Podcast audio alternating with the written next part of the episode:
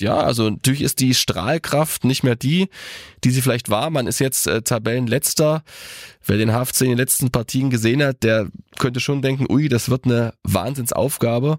Und das wird's ja auch du brauchst ja jetzt eigentlich so ein bisschen die Qualität eines Aufsteigers, um irgendwie noch die Klasse zu halten. Also mindestens 25, äh, 27 Punkte aus 16 Spielen. Das ist eine stolze Bilanz, die man da aufweisen muss. Du hast schon recht. Also anscheinend ähm, gibt's durchaus attraktivere Vereine, aber vielleicht ist auch Streto Ristic jetzt genau der richtige. Darauf hoffen sie alle. Badkurvenversteher, der MDR Sachsen-Anhalt HFC-Podcast. Hallo und herzlich willkommen zu einer neuen Folge Badkurvenversteher, dem MDR-Podcast über den Hallischen FC. Mein Name ist Oliver Leiste, schön, dass ihr wieder mit dabei seid. Und mir zugeschaltet, nicht direkt aus dem Herzen der Badkurve, aber aus dem schönen Halle, ist unser Badkurvenversteher Stefan Weidling. Guten Morgen. Guten Morgen, Olli. Ja, Stefan, wir nehmen auf, Montag, 13. Februar, es ist 10.37 Uhr und der Hallische FC hat einen neuen Trainer und um den soll es natürlich hauptsächlich heute gehen. Stell ihn uns kurz vor. Ja, also Name ist ja mittlerweile bekannt, glaube ich. Ist Retoristic, 47 Jahre alt, ehemaliger Bundesliga-Profi, hat äh, für den VfB Stuttgart gespielt und Union Berlin. Ganz nett fand ich, ähm, er hat auch unter Jogi Löw mal, dem ehemaligen Bundestrainer bei Stuttgart, äh, trainiert hatte sich bestimmt einiges abgeschaut, war zuletzt aktiv in Offenbach, also bis zum Sommer 22, hat dort anderthalb Jahre trainiert, äh, hat den Aufstieg verpasst, deshalb musste er gehen, obwohl er eigentlich einen sehr guten Punkteschnitt hatte, 2,2. Das ist sehr beachtlich, aber es hat da nur zu Platz 3 gereicht und Elversberg ist im Sommer bekanntlich aufgestiegen. Davor war er oft Co-Trainer, ähm, hat ganz lange zusammengearbeitet mit Horst Steffen bei den Stuttgarter Kickers, äh, bei Preußen Münster und beim Chemnitzer FC. Er ist äh, in der kroatischen Hauptstadt Zagreb geboren, ähm, hat aber auch ähm, eine jugoslawische Nationalität. Das ist, ist ja logisch, ne? Weil Zagreb damals noch äh, Jugoslawien war. Ja, richtig, ja. Kleiner, kleiner ähm, zeitgeschichtlicher Denkfehler. Danke, Olli, für die Korrektur. Hat eine Frau, hat zwei Kinder, wohnt in Stuttgart und war gestern 10.30 Uhr mit einem Lächeln aus dem Funktionsgebäude herausgetreten mit äh, Vizepräsident Jürgen Fox, denn Kurz zuvor hat er seinen Vertrag unterschrieben, gültig bis Sommer 2024. Die Frage war natürlich, gilt er auch für die Regionalliga? Hat er kurz überlegt und dann gesagt, zu Vertragsdetails äußere ich mich nicht. Das heißt, äh, du hast ihn, hast ihn direkt auch schon getroffen. Du warst quasi mit dabei bei der Vertragsunterschrift. Na, ich war nicht mit dabei, aber ähm, er kam danach raus, wie gesagt, und äh, da lief gerade das Spielerersatztraining, geleitet von Max Bergmann, und dann hat er sich den Fragen der Journalie gestellt. Ich fand Sretoristic erstaunlich defensiv ganz überlegt, ganz ruhig, kein markiger Spruch. Also wir erinnern uns an André Meyer, ich gewinne lieber 4-3 als 1-0. Das hat er überhaupt nicht gesagt. Er hat im Kern gesagt, auf die Basics kommt es jetzt an, müssen ein bisschen den Spaß wieder zurückfinden und vor allem erfolgreich sein. Ähm, was er sich genau vorgenommen hat, das hören wir einfach mal jetzt. Es gibt mit Sicherheit einfachere Aufgaben, aber tabellenmäßig geht es ja nicht weiter unten. So fangen wir alle bei Null an. Und mein Ansatz ist, äh, wenn wir Spiel gewinnen wollen, müssen wir das aktuelle Spiel verbessern. Das müssen wir tun in beide Richtungen, mit dem Ball und gegen den Ball. Daran gilt es zu arbeiten. Und damit geht es am Dienstag los. Er hat der Mannschaft ja nochmal freigegeben und dann geht es erst kommenden Montag zur ersten ja, Bewährungsprobe im Auswärtsspiel bei Oldenburg. Aber ich habe äh, gelesen, dass er sich am Sonntag dann schon der Mannschaft vorgestellt hatte. Genau. Ja. ja, ja, aber es war eine relativ kurze Ansprache, war jetzt nicht ewig lang. Hängt, glaube ich, auch damit zusammen, muss sehen, die Mannschaft ja wirklich geknickt am Boden nach der 1 zu 3 Niederlage gegen Freiburg und du kannst die ja auch nicht überfrachten. Du musst dich mal so ein bisschen in deren Rolle reinversetzen. Ne? Vor zwei Wochen Ansprachen von André Meyer noch erlebt, so nach dem Motto zack, zack, zack, zack, zack, so war er so ein bisschen von seinem Stil. Dann kam Jens Kiefer, der eher so zack, zack, zack mit seiner Art, also eher ein bisschen ruhiger, bedächtiger. Und jetzt dann ist für mich rhetoristisch so der erste Eindruck so ein Mittelding von der Ansprechhaltung, von der Ansprechgeschwindigkeit, von, von allen Inhalten so zwischen Kiefer und ähm, Meier und deshalb hat er glaube ich auch nicht so viel gesagt, das ähm, wird sich dann die nächsten Tagen zeigen, sie haben ja noch Gelegenheit genug, sich kennenzulernen. Ich habe auch mal ein bisschen äh, die Fühler ausgestreckt. Also bei dem, was ich jetzt so textlich im Internet lesen konnte, da habe ich jetzt noch nicht so viele Eindrücke gewonnen, muss ich sagen, dass man jetzt es rhetoristisch irgendwie einschätzen kann. Aber Matthias Fetsch, äh, die HFC-Fans werden sich an ihn erinnern, war ja auch. Fetscher. Genau. Eine Zeit lang der, der beste HFC-Stürmer, auch wenn er gar nicht so krass viele Tore gemacht hat, aber war natürlich in der Zeit auch dabei, als der HFC fast aufgestiegen wäre.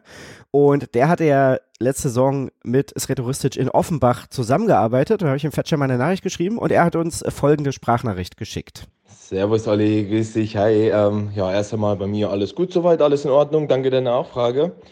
Ähm, ja, das habe ich mitbekommen mit Reto und ähm, ja, also ich muss ehrlich sagen, ich kann jetzt wenig oder eigentlich gar nichts Negatives äh, über ihn sagen. Also jetzt in der Zeit in Offenbach, wo ich ihn hatte, ähm, hat er uns ähm, erst einmal wirklich vom ersten Moment an gut getan, als er damals halt auch übernommen hat während der Saison. Klar war das halt eine andere Situation. Bei uns ging es damals um den Aufstieg. Ähm, aber er ist ein sehr, sehr akribischer Arbeiter. Ähm, ja, der viel auch oder viel Wert auch auf Taktik legt, ähm, die Gegner gut analysiert, das eigene Spiel gut analysiert und ähm, da auch viele ja, Besprechungen, Analysen macht, um, um da halt auch Kleinigkeiten zu, zu verbessern, um halt eben auch so die Mannschaft voranzubringen. Ähm, seine Spielidee, also so zumindest wie er damals mit uns in Offenbach spielen wollte, fand ich auch richtig gut, hat auch gut funktioniert. Ähm, ist jetzt halt schwer zu sagen, äh, ob er es jetzt genauso auch bei, äh, beim HFC machen will.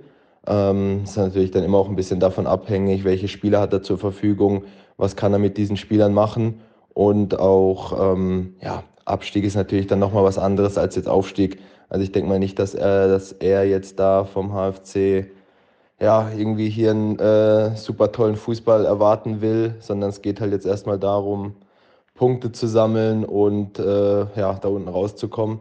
Aber wie gesagt, also wirklich ein sehr, sehr positiver, äh, positiver Mensch, der auch viel mit den Jungs spricht, auch mit den Jungs spricht, die vielleicht jetzt weniger, ähm, weniger spielen, die jetzt vielleicht ein bisschen hinten dran sind, was ich auch persönlich sehr, sehr, äh, sehr, sehr gut bei ihm fand, äh, um halt einfach wirklich jeden Einzelnen mit ins Boot zu holen.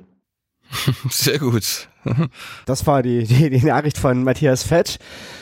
Tja, und mein erster Gedanke, als ich sie jetzt nochmal gehört habe, war, hm, vielleicht ist das tatsächlich so das, worauf es jetzt auch, auch ankommt. Also A, natürlich irgendwie taktisch flexibel zu sein und einfach aber auch nicht, um auf Teufel komm raus, das eigene Spiel durchdrücken zu wollen, wo, was ja, fand ich schon, auch André Meyer bis zum Schluss versucht hat, ne? Ja, da hat er sich dran äh, festgehalten, hat ja auch immer betont, äh, wenn wir von unserem Weg abweichen, dann wackeln wir. Also nach dem Motto, wenn wir uns hinten reinstellen, fressen wir trotzdem die Gegentore, also spielen wir unseren Fußball so weiter, wie wir ihn versucht haben, der Mannschaft einzuimpfen. Das hat am Ende leider nicht geklappt, also war nicht erfolgreich. Ja, also er war ja auch im Stadion gegen Freiburg äh, beim 1 zu 3. War ganz witzig, nach dem äh, 3 zu 1 ist er dann erstmal reingegangen. Gab es ein Bild ähm, von den Kollegen eingefangen mit der Kamera, wie er sozusagen in den VIP-Bereich zurückgeht. Äh, geht. da dachte ich vielleicht schon, Mensch, nicht, dass sich nochmal überlegt, aber hat er nicht gemacht. Er hat dann ähm, unterschrieben und Jürgen Fox, mit dem ich gestern auch gesprochen habe, dem HFC, der HFC-Vizepräsident, der hat nochmal betont, also dem HFC war es jetzt nicht wichtig, dass er da so einen riesen Plan aufzeichnet, ein riesen Konzept. Das ist erstmal zweitrangig. Erstmal geht es darum, einfach in dieser Liga zu überleben. Und da hat er halt klare Sachen angesprochen, klar analysiert, was besser werden muss. Ja, das hat zumindest erstmal eingeschlagen. Zur Wahrheit gehört natürlich auch Olli. Der Kontakt kam am Mittwoch zustande, nachdem klar war, dass Jan Zimmermann beim HFC eben nicht unterschreibt. Der ist dann zur zweiten Mannschaft von äh, Dortmund gegangen auch nicht gerade erfolgreich sein, sein Einstand gewesen. Aber egal, ähm, doch er hat das erste Spiel gewonnen, aber da hat er, glaube ich, verloren, ne? So war es da, Dortmund 2? Ja, muss ich jetzt nochmal nachgucken. Ja, egal, habe ich, glaube ich, mit den ganzen Trainern, Rüdiger Rehm ja auch raus und ähm, Kölner weiß ich nicht. Aber jedenfalls äh, ist er dann quasi Mittwoch, kam der, kam der Kontakt zustande. Und ähm, ja, und dann, dann ging es relativ schnell. Also er wollte auch unbedingt, das war klar und das hat dann eben die Verantwortlichen überzeugt. Wissen wir schon, wie es mit Max Bergmann weitergeht? Weil in den letzten Jahren war es ja immer so, dass dann mit einem neuen Trainer auch ein neuer Co-Trainer installiert wurde. Nee, also es Retouristisch hat gesagt, also er macht ganz normal mit beiden, mit äh, Bergmann als Co-Trainer und Marian Unger als Torwarttrainer weiter. Ah ja. Das ist mein Stand, das hat er gestern gesagt. Okay, na das ist ja auch mal eine andere Herangehensweise auf jeden Fall. Da hatte ich eine Frage in einer der Facebook-Gruppen gesehen, nicht in unserer. die genau sich damit auch beschäftigt hat, weil jemand meinte, naja, aber Max war ja bis jetzt auch schon mit beteiligt, irgendwo auch nicht hauptverantwortlich, aber eben auch mit. Also wie viel ändert sich denn, wenn das Trainerteam, abgesehen vom Cheftrainer, dann trotzdem das gleiche bleibt? Ja, ist eine gute Frage. Zumal ja Max Bergmann, würde ich gar nicht so unterschätzen, seine Rolle. Er macht die Spielbeobachtung, er ist äh, voll involviert, was die Taktik anbelangt. Also ich glaube, er macht jetzt nicht die große Ansprache, das macht er nicht. Also beim Training hat er seinen Teil, den er auch durchzieht. Aber ja, das zeigt aber vielleicht auch ein bisschen, dass ja nicht alles katastrophal schlecht war, müssen wir auch mal ehrlich sagen. Also ähm, das ist ja auch ein Punkt, der mir noch so ein bisschen Mut macht das ist ja gegen Dynamo Dresden und auch gegen Freiburg, obwohl es am Ende diese bitteren Niederlagen gab, immer mal phasenweise nach Fußball ausgesehen hat. Also das waren ja wirklich gut herausgespielte Chancen, beziehungsweise auch ein schön herausgespieltes Tor jetzt gegen, gegen Freiburg. Also das ist ja ein Punkt, dass die Mannschaft ja eigentlich das Potenzial hat. Also wenn man es gesehen hat, also Freiburg, können wir nachher drüber sprechen, ähm, mit ihren langen Bällen da zum Erfolg gekommen sind, das war einfach schlecht verteidigt. Und ich habe dann zum Beispiel äh, Sretoristic gefragt, bei dieser Riesenchance von Boliki, wo er das 2-2 machen kann, seinen Schuss toll in Szene gesetzt, Omlade, Zimmerschied, extrem schnell, direkt kombiniert und dann schießt er sozusagen aus der Drehung und Atubolo, der Freiburger Torhüter, immerhin ja auch im Bundesligakader, hält da überragend mit dem Fuß. Da sage ich, was hat der Boliki da falsch gemacht? Und da sagt Sretoristic, das ist der falsche Ansatz.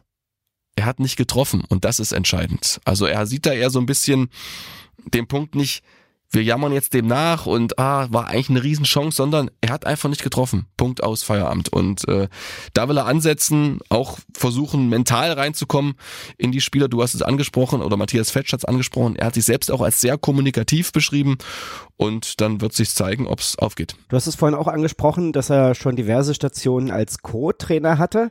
Er hat jetzt aber seinen Fußballlehrer, wenn ich es richtig gelesen habe, erst vor ungefähr zwei Jahren abgeschlossen, also den Schein, den er dann auch braucht, um als Chef in der dritten Liga arbeiten zu dürfen. Und hat eben auch bis jetzt nur bei Kickers Offenbach als Cheftrainer in der Regionalliga Richtig. gearbeitet. Tja, kann man daraus irgendwas ableiten, was das jetzt für die Arbeit mit dem HFC bedeutet? Schwer. Also bei André Meyer war es ja ähnlich. Der hatte ja davor auch seine Station beim BAK bei Union Fürstenwalde und davor auch viel im Nachwuchs, auch Co-Trainer gewesen unter seinem Bruder. Also ich wüsste jetzt nicht, was man da ableiten soll. Es ist natürlich auffällig, dass er erst relativ spät, da gebe ich dir recht, seinen ähm, Trainerschein, seinen Fußballlehrer gemacht hat. Aber ich meine, er hat viel mit Horst Steffen zusammengearbeitet, versucht den auch nochmal, habe es heute nicht geschafft, ihn nochmal ans Telefon zu bekommen, weil er kennt ihn ja sehr, sehr gut und auch Sretoristic hat gesagt, unser Kontakt ist nach wie vor spitze und Horst Steffen macht sehr gute Arbeit, hat es in Münster eigentlich ganz gut gemacht, Chemnitz waren sie ein bisschen unzufrieden mit ihm und jetzt in Elversberg, da geht er durch die Decke, also da hat er sich hoffentlich viel abgeschaut, weil auch beispielsweise Alexander Winkler sagt, der sich an Elversberg fit gehalten hat, er hat noch nie so ein gutes Teamgefühl gespürt wie in Elversberg, obwohl er gar nicht zum Kader gehört. Er hat sich ja noch fit gehalten. Und Horst Steffen ist wohl einer, der dann immer dazwischen gehauen hat, wenn er gemerkt hat, es driftet so ein bisschen auseinander und äh, die Stimmung kippt und vielleicht hat sich das ja sretouristisch abgeschaut, hat das selbst verinnerlicht, weil darauf kommt es jetzt auch an, dass eben diese Mannschaft nicht auseinanderbricht, weil die Gefahr ist schon so ein Stück weit da nach den Niederlagen. Man hat es gesehen, diese Unzufriedenheit nach dem Freiburg-Spiel. Da muss auf jeden Fall schnell gegensteuern. Kann er den HFC retten? Ja, der HFC kann sich, glaube ich, nur selbst retten. Er muss jetzt den richtigen Impuls geben, die richtige Idee haben, die richtige Ansprechhaltung haben. Er muss sicherlich auch ähm, vor allem die Abwehr nochmal richtig wachrütteln, weil solche Gegentore dürfen eigentlich in der dritten Liga nicht nochmal passieren oder eigentlich dürfen gar nicht passieren in der dritten Liga, dass man da so ähm, den Gegner außer Augen, aus den Augen verliert und so ungeordnet da steht und das Freiburg so unglaublich einfach macht, die Tore zu schießen. Also darauf wird es auf jeden Fall ankommen, dass sie da ein bisschen stabiler werden. Und alles andere ist Kaffeesatzleserei. Also das Lustige ist, ich hatte nach dem Gespräch ein gutes Gefühl. Da kommt Lars Töffling, der Pressesprecher, und sagt, bei wem hättest du denn ein schlechtes Gefühl? War natürlich eine gute Frage, konnte ich auch nicht beantworten. Ich bin ja immer eher so optimistisch und, und hoffe, dass es irgendwie funktioniert. Aber er hat schon so eine sehr coole, defensive Art, zumindest jetzt im Gespräch gehabt. Und ähm, vielleicht ist er wirklich derjenige, der genau jetzt passt, ne? Weil viele sagen jetzt, ah, mit dem Zimmermann hat es nicht geklappt, aber wer weiß das, ob das vielleicht besser gewesen wäre. Weiß man nicht. Ja, wird man auch nicht mehr herausfinden. Aber auf den Punkt würde ich gerne auch noch kurz zurückkommen oder da kurz dabei bleiben wollen. Du hast es gesagt, Jan Zimmermann hat abgesagt, hat lieber bei Borussia Dortmund 2 unterschrieben und David Bergner war ja offenbar auch noch ein heißer Kandidat, der dann von sich aus abgesagt hat, weil er lieber seinen Vertrag bei Teutonia Ottensen in Hamburg erfüllen möchte. War ja früher auch äh, in Chemnitz Trainer, war als Spieler in seiner letzten Station äh, beim HFC, bevor ihn dann da 2008 müsste das gewesen sein, die Verletzung auch gestoppt hat. Aber was sagt denn auch das über den HFC aus, wenn dann auch gleich mehrere Trainer absagen und eben nicht kommen wollen? Ja, da haben noch ganz viele weitere abgesagt. Ne? Also man hat natürlich auch versucht, die großen Fische zu bekommen. Uwe Koschinatz, Jens Hertel, Antwerpen, das sind ja Schwergewichte in der dritten Liga.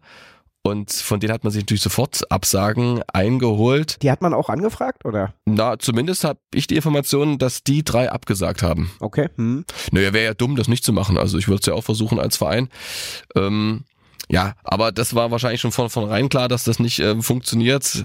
Aber du hast recht, ja. Also natürlich ist die Strahlkraft nicht mehr die, die sie vielleicht war. Man ist jetzt äh, Tabellenletzter. Wer den HFC in den letzten Partien gesehen hat, der könnte schon denken, ui, das wird eine Wahnsinnsaufgabe. Und das wird's ja auch. Du brauchst ja jetzt eigentlich, ja, so ein bisschen die Qualität eines Aufsteigers, um irgendwie noch die Klasse zu halten. Also mindestens 25, 27 Punkte aus 16 Spielen. Das ist eine, das ist eine stolze Bilanz, die man da aufweisen muss.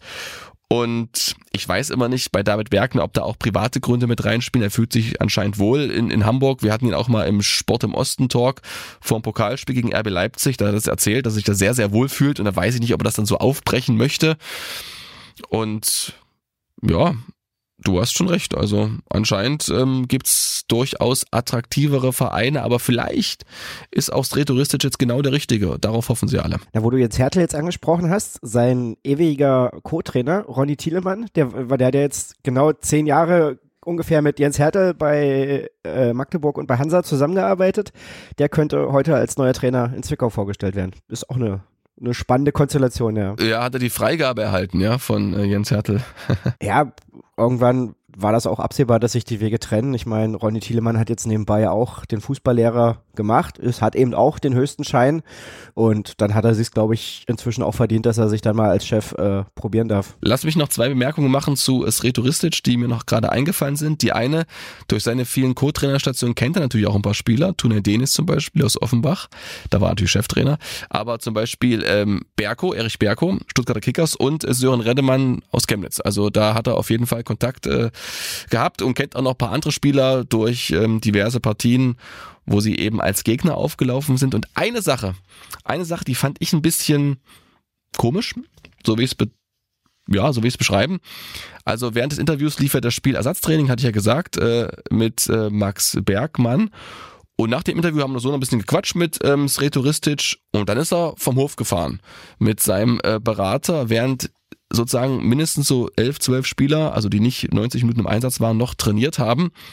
Und da dachte ich mir ganz kurz, hm, hätte ich mir vielleicht noch angeschaut, so ein bisschen einfach so als Zeichen an die Spieler, passt auf, ich bin der Neue und gucke euch ganz genau auf die Füße.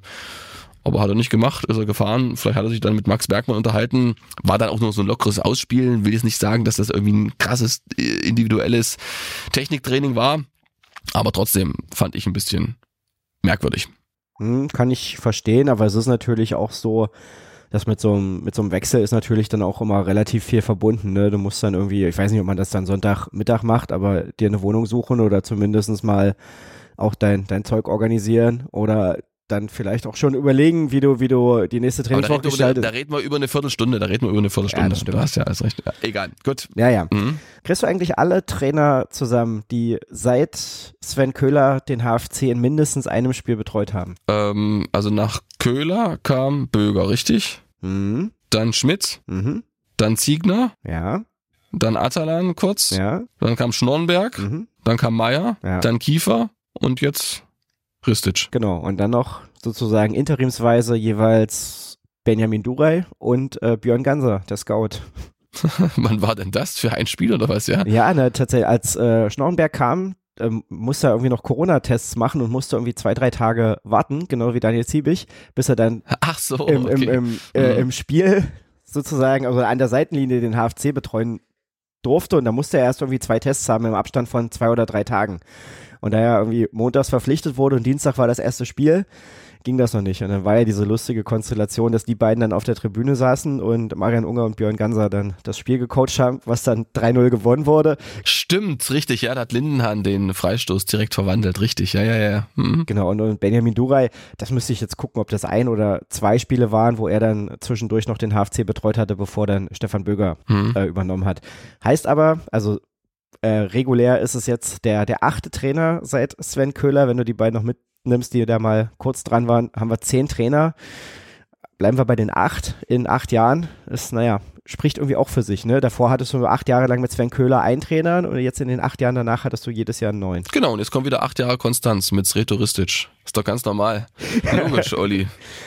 Hm, aber zeigt eben auch ein bisschen das, was wir jetzt immer schon mal haben anklingen lassen naja, außer dieses, dieses eine Superjahr unter Thorsten Ziegner, HFC ist eben auch nicht so richtig weitergekommen und hat es dann in der Zeit, klar, da hattest du ganz viel, ne, hattest die, die Finanzkrise beim HFC, hattest die Corona-Zeit, dieses, jenes, welches, bist eben finanziell nie ein Schwergewicht in der dritten Liga gewesen und bist aber trotzdem irgendwie auch nicht, also hast in deiner Entwicklung jetzt nicht den, den nächsten Schritt gemacht, weil da bräuchtest du, glaube ich, diese personelle Kontinuität, die war ja auch ein Zeichen einfach, dass die Zeit davor sehr erfolgreich war, von da, wo der HFC herkam und dass er jetzt eben dann den nächsten Schritt da nicht geschafft hat.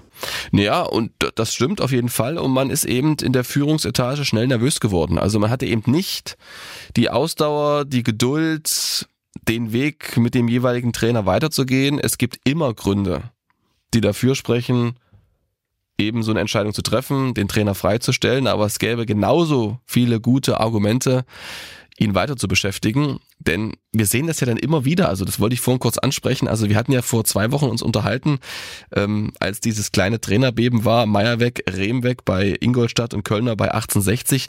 Da kommt Capretti bei Ingolstadt und verliert die ersten beiden Spieler. Trainereffekt verpufft. Halle, Jens Kiefer, Trainereffekt oder Trainerwechsel andersrum verpufft.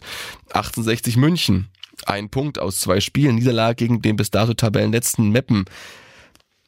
Trainerwechsel verpufft und das, das ist einfach Wahnsinn. Und wenn ich dann überlege und sehe, was zum Beispiel äh, bei Union Berlin ist, aber natürlich ein anderes Beispiel, aber Urs Fischer, was der in diesen fünf Jahren für eine Kontinuität hat, während Hertha, der andere Hauptstadtclub, in der Zeit irgendwie sechs, sieben Mal den Trainer gewechselt hat, das ist schon einfach extrem. Hm? Du, du siehst es natürlich eben auch immer, was er sich, wenn wir jetzt äh, Hansa Rostock nehmen, die haben, hatten dann vier Jahre Jens Hertel, davor war er fünf Jahre in Magdeburg, das war ja auch die Zeit, wo die beiden Vereine irgendwie wieder auf, auf äh, einen grünen Zweig oder auf die Füße gekommen sind, nachdem sie davor jahrelang irgendwie rumgedümpelt sind.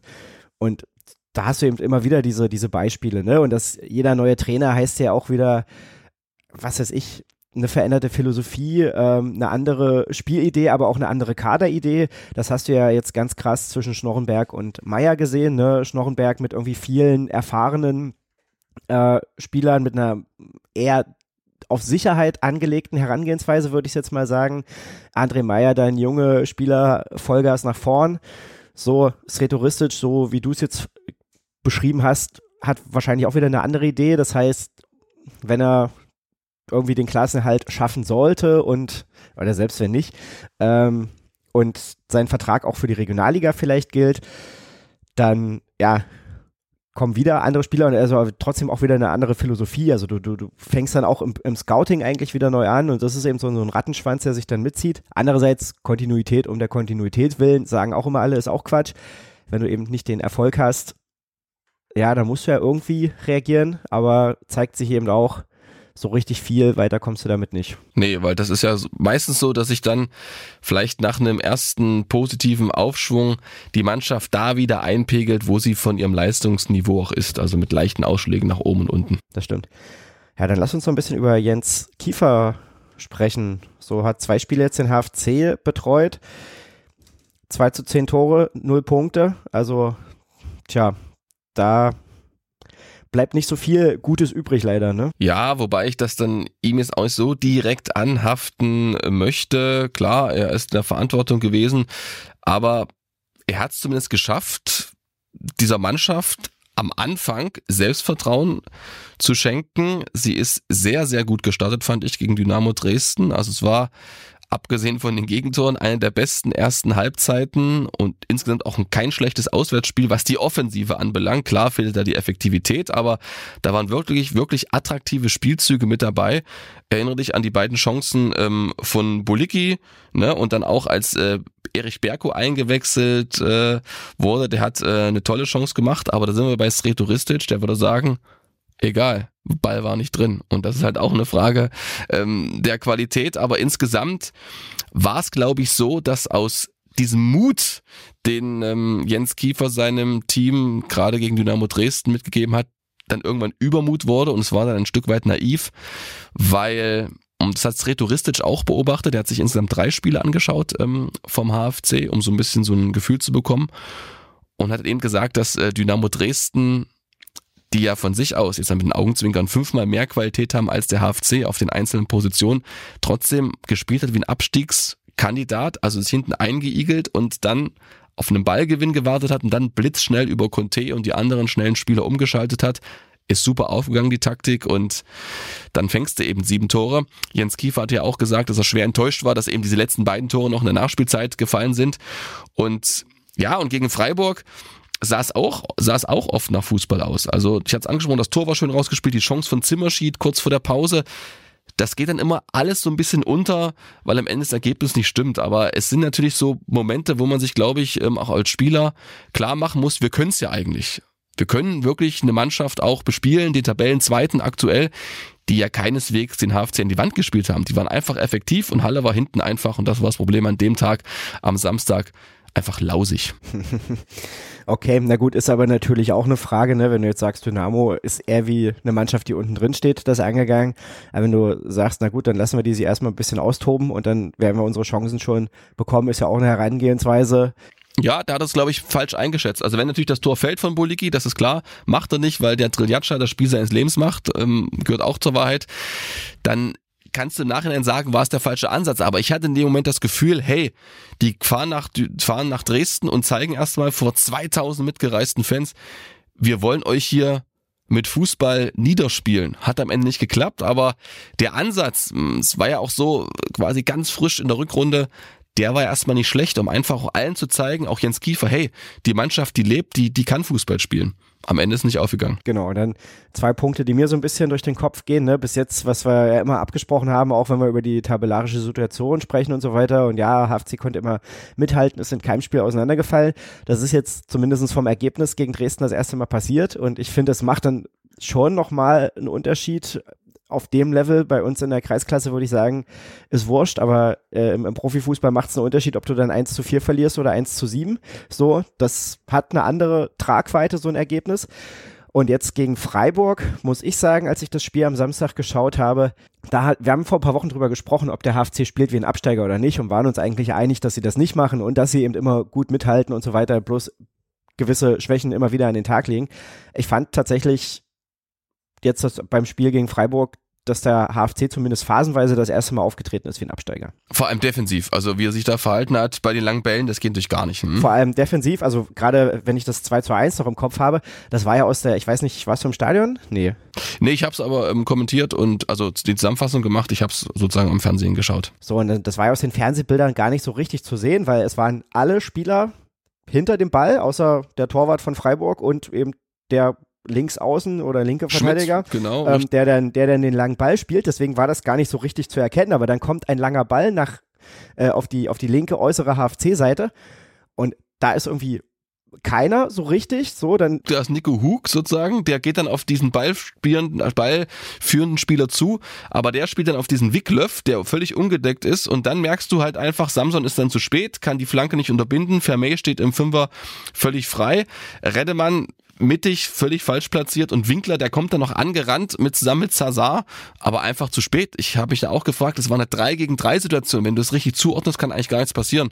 Aber ja, genau. Und das, das, das, das, das habe ich, habe ich wirklich, und das war ja aus den Fernsehbildern, aber nicht, ob da irgendwie einer im Abseits stand oder so, konnte ich wirklich nicht erkennen. Aber es war, ich habe gedacht, das darf doch nicht wahr sein. Also wie kann man denn bei, bei so einem Ball, der da lang aus der eigenen Hälfte irgendwie und dann ist einfach keiner da. So, ne? Und da habe ich gedacht, also das, das geht nicht. Und auch das dritte Tor war ja dann langer Ball auf Vermey, er gewinnt das Kopfballduell, verletzt sich Gegen aber noch. So, mhm. und, dann, mhm. und dann ist schon wieder keiner da. Und so, und dann auch, ja, dann hast du schon gesehen, dass die Spieler da auch ein bisschen mit, mit hängenden Schultern über den Platz geschlichen sind, fand ich. Und das war eben so wirklich das erste Mal, dass ich das Gefühl hatte, ja, das passiert in einer Mannschaft, die absteigt. Gebe ich dir recht. Also gerade bei diesem Defensivverhalten und das hat auch äh, Sretoristic natürlich äh, beobachtet und was ihm noch aufgefallen ist, dass auf einmal so eine gewisse Anfälligkeit da war bei Eckbällen. Da gab es ja auch den Ausgleich dadurch. Ähm, die waren ja alle gut geschossen von Julian Guttau und ähm, das fand ich übrigens wieder sehr gut von von äh, Sretoristic. Dann stehen wir so da und er sagt, ja diese diese Instabilität, so würde ich es mal nennen, bei den Eckbällen, bei Standards, die kenne ich eigentlich gar nicht. Oder siehst du das anders, Lars? Und da meint er Lars Töffling und auf einmal ist Lars Töffling mit im Gespräch, wird gefragt vom Trainer, wie er das einschätzt.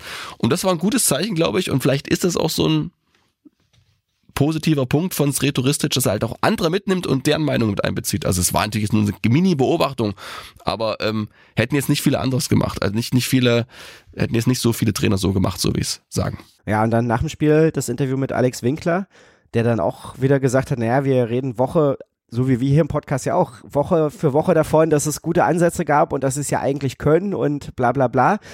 Äh, und er meinte dann aber auch, wir müssen es endlich mal zeigen. Also so ein ähnliches Interview wie Niklas Kreuzer vor zwei Wochen nach dem Spiel gegen Zwickau. So, und äh, wo der Alex Winkler also wirklich richtig angefressen war, auch zu Recht, fand ich. Aber ja, reichen da diese Appelle oder klar, wir haben jetzt einen neuen Trainer, der da vielleicht ein bisschen was reinbringen kann, aber was kann denn da jetzt auch aus der Mannschaft noch kommen? Ich meine, es gab irgendwie die große Aussprache in der Kabine nach dem Zwickau-Spiel. Es gab den offenen Brief jetzt nach Dynamo, wo sie sich für die äh, Unterstützung bedankt haben, weil die Fans sie dann eben nicht fallen gelassen haben und wo sie gesagt haben, wir versprechen euch, wir zerreißen uns.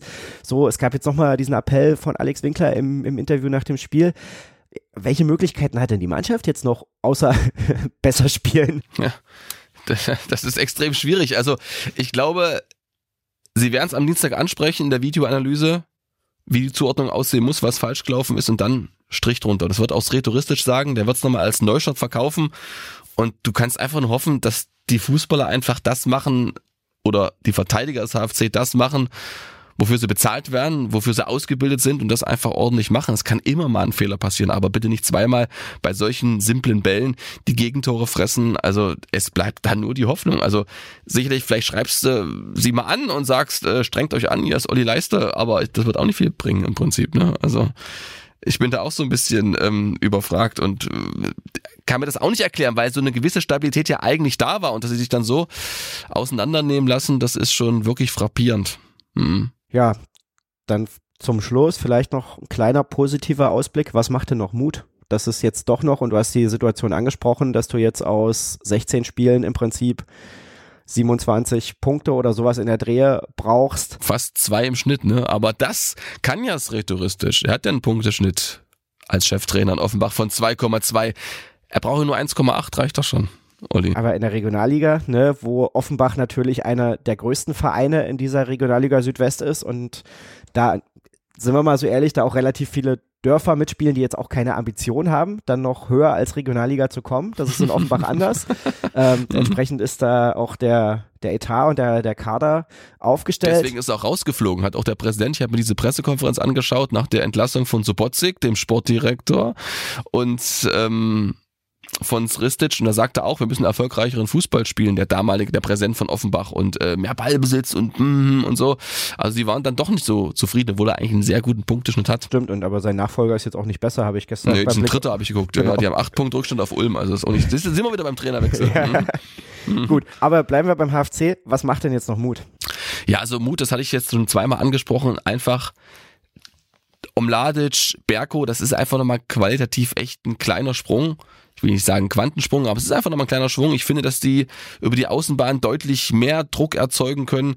Wir haben es angesprochen, die, die guten, herausgespielten Chancen, die endlich mal verwertet werden müssen. Auch so ein Boliki, der, Mensch, da hat drei Riesenmöglichkeiten und jedes Mal ist in der Triljatscha da oder Atubolo, muss ja selber fast verzweifeln, aber irgendwann muss der einfach mal reingehen. Das gibt's einfach nicht.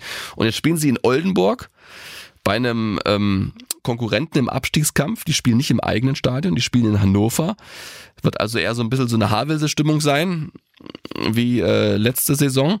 Und da ja, wird es einfach mit Sretoristic hoffentlich dann den richtigen äh, Trainer haben, der die Mannschaft gut einstellt, gut aufstellt und wenn das Erfolgserlebnis kommt, dann kann es auch wieder in andere Richtungen gehen. Was soll ich sagen, Olli? Ich weiß es auch nicht. Ich kann es nur hoffen. Und äh, dann hast du sozusagen zu Hause die Löwen, die sind momentan auch angeschlagen und dadurch schlagbar. Und dann müssten dann schon mal so mindestens vier Punkte stehen, weil jetzt sind es ja schon vier Punkte, glaube ich, Abstand auf die Nicht-Abstiegsplätze. Das ist jetzt schon echt, glaube ich, die bedrohlichste Situation in zehneinhalb Jahren dritte Liga für den HFC. Definitiv, ja. Naja, was ich noch gefunden habe, was tatsächlich irgendwie noch Mut macht, ist die, die Reaktion der Fans. Ne? In anderen Standorten, da wird schon, würden die Spieler angegangen werden und da wird gepfiffen und so weiter. Hier hast du wirklich, klar feiern sie sich da in dem Moment auch ein bisschen selbst, aber gegen Freiburg ähm, bis zum Schluss durchgesungen, die Mannschaft unterstützt. Dann diese Reaktion auch nach dem 1 zu 7 in Dresden, die ja dann die Spieler zu diesem offenen Brief geführt haben oder das sozusagen verursacht haben. Und auch wenn du das nochmal siehst, wie dann wirklich die Mannschaft da geschlossen am Zaun steht und Zuspruch bekommt, ähm, das ist, tja, fast das Einzige, was man von außen reinbringen kann, was wirklich Hoffnung macht. Dass da, also du meinst, dass da keine neue Baustelle aufgeht im Prinzip, ja? Dass also da noch irgendwie noch im Umfeld, im Umfeld den Druck noch mehr spüren und irgendwie denken müssen, jetzt äh, sind wir ja kurz vorm, vor, vor der Watschen, wir müssen jetzt wirklich ran und punkten. Nee, genau, aber also zumindestens diese Unterstützung, dieser Zusammenhalt, da kannst du ja als Spieler auch was rausziehen und das ist sicherlich besser als, was weiß ich, bei Eintracht, äh, ich weiß gar nicht mehr, wo das war, aber irgendwo wurden mal Gräber ausgehoben oder äh, Dynamo Dresden, ihr habt eine Stunde, um die Stadt zu verlassen oder solche Geschichten, ne? Und das ähm, jetzt in, in Magdeburg gab es auch eine, eine Szene, wo dann der Vorsänger da irgendwie eine Rede an die Mannschaft halten wollte, wo die Mannschaft dann in die Kabine verschwunden ist, was dann noch mehr für Wirbel gesorgt hat und so weiter und sowas hilft, glaube ich nicht. Ich kann Fans irgendwie verstehen, dass sie da ihren Unmut äußern. Hilft aber, glaube ich, nicht so oft. Und das hast du in Halle eben nicht. So, da ist wirklich, ist das Publikum immer noch auf der Seite der Mannschaft und Team und Fans stehen relativ eng zusammen. Aber es wäre dann doch an der Zeit, dass die Mannschaft dann irgendwann mal was dafür zurückgibt. Ja. Aber das Bemühen kann man ja nicht absprechen. Das gehört auch zur Wahrheit. Das stimmt. Aber vielleicht wäre ja auch, ist ja noch ein bisschen mehr drin als nur bemühen. Gut, Stefan, ich bin schon äh, am Ende meiner Liste angekommen. Hast du noch irgendwas, was wir besprechen sollten? Nö, eigentlich nicht. Also ich versuche mal mit Horst Steffen äh, zu sprechen, was er über Sretouristisch sagt. Und ich glaube, für Mittwoch, also für übermorgen, ist ein äh, Testspiel gegen Meuselwitz äh, angesetzt, ist noch nicht ganz sicher. Wünscht sich, glaube ich, der neue Trainer, um da mal seine Spieler nach seinen Vorstellungen schon mal zu testen. Müssen wir mal gucken, ob das stattfindet. Ja, schauen wir mal, bin, sind wir erstmal ganz guter Dinge. Ich habe das auf jeden Fall auch wahrgenommen, dass das sein soll. Würde sich auch anbieten, ne? wenn du jetzt erst das Montagsspiel hast, dann hast du eben auch tatsächlich ein bisschen Zeit. Ähm, und dann hilft so ein Testspiel vielleicht auch eher, A, dass äh, es rhetoristisch die Spieler kennenlernt, aber vielleicht auch, dass sie schon ein bisschen was von seiner Idee mitbekommen. Genau. Alles klar, Stefan. Dann wollen wir es nicht länger ausdehnen und zum Ende kommen. Für euch, liebe Zuhörerinnen und Zuhörer, wie immer noch der Hinweis, falls ihr es noch nicht getan habt, könnt ihr uns abonnieren. In der ARD Audiothek, bei Apple, bei Spotify, im Podcatcher eurer Wahl. Fast überall sind wir zu finden. Genau wie auf unserer Homepage mdr.de im Bereich Sport. Es gibt auch eine Facebook-Gruppe, die heißt, genau wie dieser Podcast Badkurvenversteher, da könnt ihr sehr, sehr gerne beitreten, könnt mit uns über die Spiele diskutieren, über die Entscheidungen beim HFC und auch Fragen an unsere Gäste stellen. Da werden wir hoffentlich dann auch bald wieder jemanden haben. Ja, und dann möchte ich mich bei euch bedanken fürs Zuhören und Stefan, dir ganz vielen Dank für deine Ausführungen. Gerne, bis bald, Olli. Bis dann. Ciao. Badkurvenversteher, der MDR Sachsen-Anhalt HFC-Podcast.